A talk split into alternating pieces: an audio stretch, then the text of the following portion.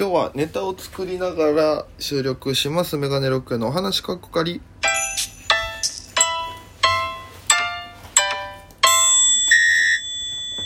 ぽいぽいメガネロックです。よろしくお願いします。この番組はえ僕が毎日配信でやってる番組でございまして、アプリのお聞きの方は番組をクリップ、それ以外の方もハートマークニコちゃんネギタップよろしくお願いいたします。ということでございまして、えー、今日ですね、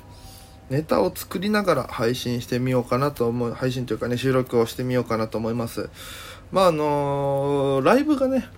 今結構頻繁にあるんですけども、月に1回このモータースライブっていうね、今月は13日にあるんですけども、そのライブが、もう何組いるのかな？もう、なんかプロフィールというかね、サイトには200組以上いますって書いてるんですけど、その若手がね、結構参加してるライブで、えー、月に何回か開催されてて、で、今はもうコロナの影響でね、あのごちゃ混ぜになってるんですけどそれまでは SABCD っていう5つに分かれてて、えー下のランクからね上位3組がどんどん上のライブに上がっていってで上のライブの人たちの下3組はね降格していくみたいなシステムのライブだったんですよ。えーそれに今出させていただいてるんですけども、えーコロナの影響でさっきも言ったようにごちゃ混ぜのシステムになってましてで再度その上から下まで振り分けることになったんですねコロナの影響で。でそれで、えー今、えー7月からか、えーの順位を元にそのお客さんの投票でねあの面白かった人たちを丸つけてもらってそれの1位から、下まで決めるんですけどもそこのお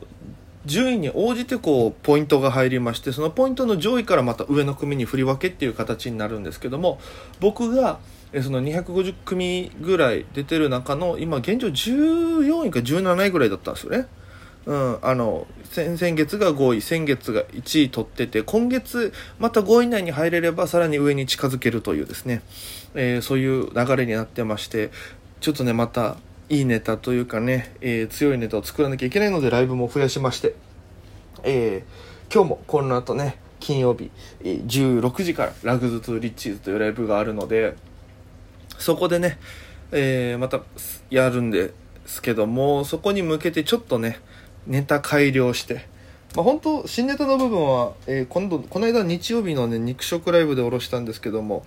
うーん結構ね、えー反省点が多いというか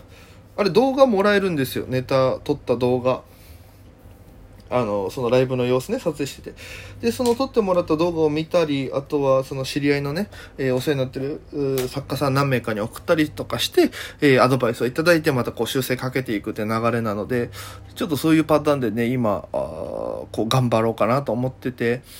うんちょっとショートコントをね量産しなきゃいけないのでお母さんとの思い出をベースにしたショートコントを作らなきゃいけないのでなんかね考えてる時にいつもはねあの僕作るカフェというかいつも行ってる場所があってそこで、えー音楽聴きながら作るんですけどあとは本番直前までお家をちょっと早めに出て、えー会場の近くの、まあ、カフェが多いんですけどコーヒー飲める場所で、えー1時間だけとか集中してそこでガガって作って、まあ、入り時間が大体1時間前なんでで、えーミーティングというか軽い流れの説明が10分ぐらいで終わるんでね。そこからあとはもう楽屋でネタ練習とかっていうのができるんで、えーそんな感じでちょっと今日もその間に練習ができればなっていう感じで行きたいんでね。ちょっとどうしようかな。どういうネタにしようかなって悩みますね。1500円エントリー費払って優勝したら5000円もらえるライブですから。いやーどうしよう。なかなかねネタ考えながらこれ撮るって難しいなって今思い始めました、まあ、設定とかねベターなのかもうこれあやだやばいなこれ。作りながら喋ると全部いっちゃうな。俺のネタの仕組みとか作り方。うーんどうしよっかなって感じですよね。なんかねあの受けるのと受けないのの差が激しいのでね平均的に受けるようなネタを作りたいんですよね。うーんなんだろうかな。でもなんかいろんなアドバイスねあの来るんですけども最近言われてぐさっときたのはぐさっとというかねまあありがたいことに面白いですとかって言ってくださる方もいらっしゃいましてえーねさっきこの間紹介したリリーさんとかもそうですけど見てくれてあの、ね、いいです面白いですって言ってくれる方もいればやっぱりそのフォルムの怖さから恐怖心を覚える方もいらっしゃるみたいでネタ中に震えが止まりませんでしたとか、ね、完全にあのトラウマを与えてしまってたりとか。あと、なんだろう、ちょっと前はね、面白くなさすぎた時とかは、あの、LINE って聞こえてきたことありますからね。なんかポコパンポコパンじゃねえな。LINE の、あの、ほら、あれあるつむつむかつむつむ。つむつむやってる時の音が響いてきたこともありますからね。俺がネタやってて、全然受けてなかったら、フィーバーって聞こえることありますからね。全然フィーバーしてねえよ、こっちはと思いながら。えー、だからね、結構、だからそういう体験とかもネタに組み込むと、というか、そういう組み込みが多いかな、俺結構。うん、ネタ。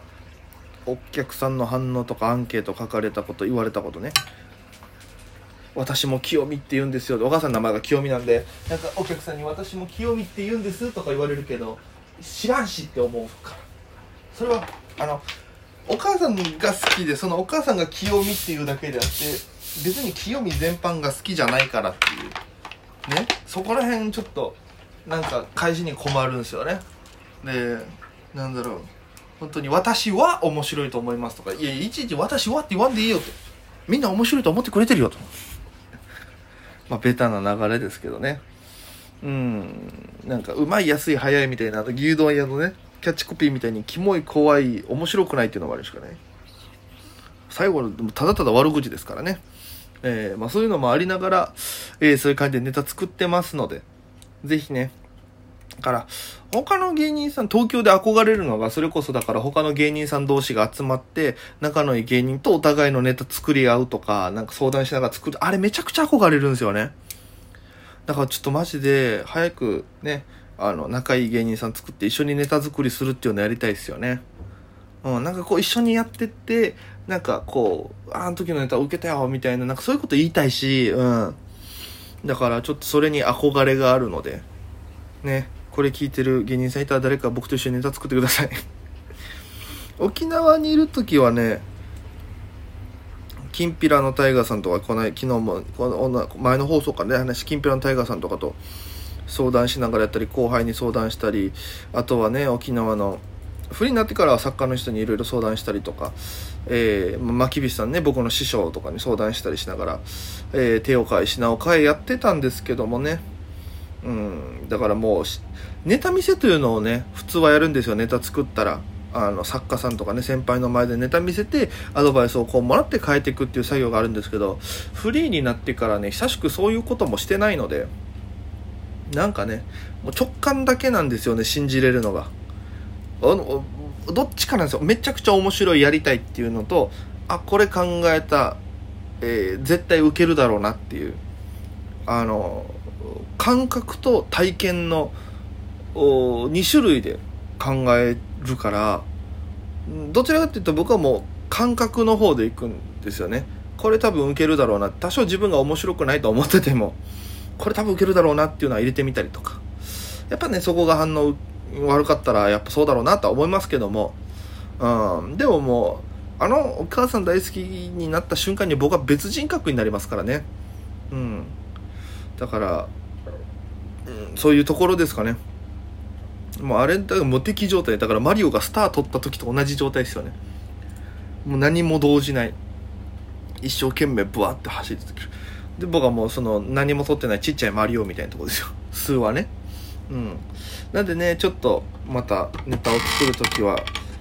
えー、多分もうに、に、やらんからネタ作りしながら配信は。全然書けなくなっちゃってるからな。だから今日はちょっとネタ作り、をする時のちょっとお話をさせていただきましたということで本日はここまでです。えー、ご清聴ありがとうございました。それでは皆様また今夜。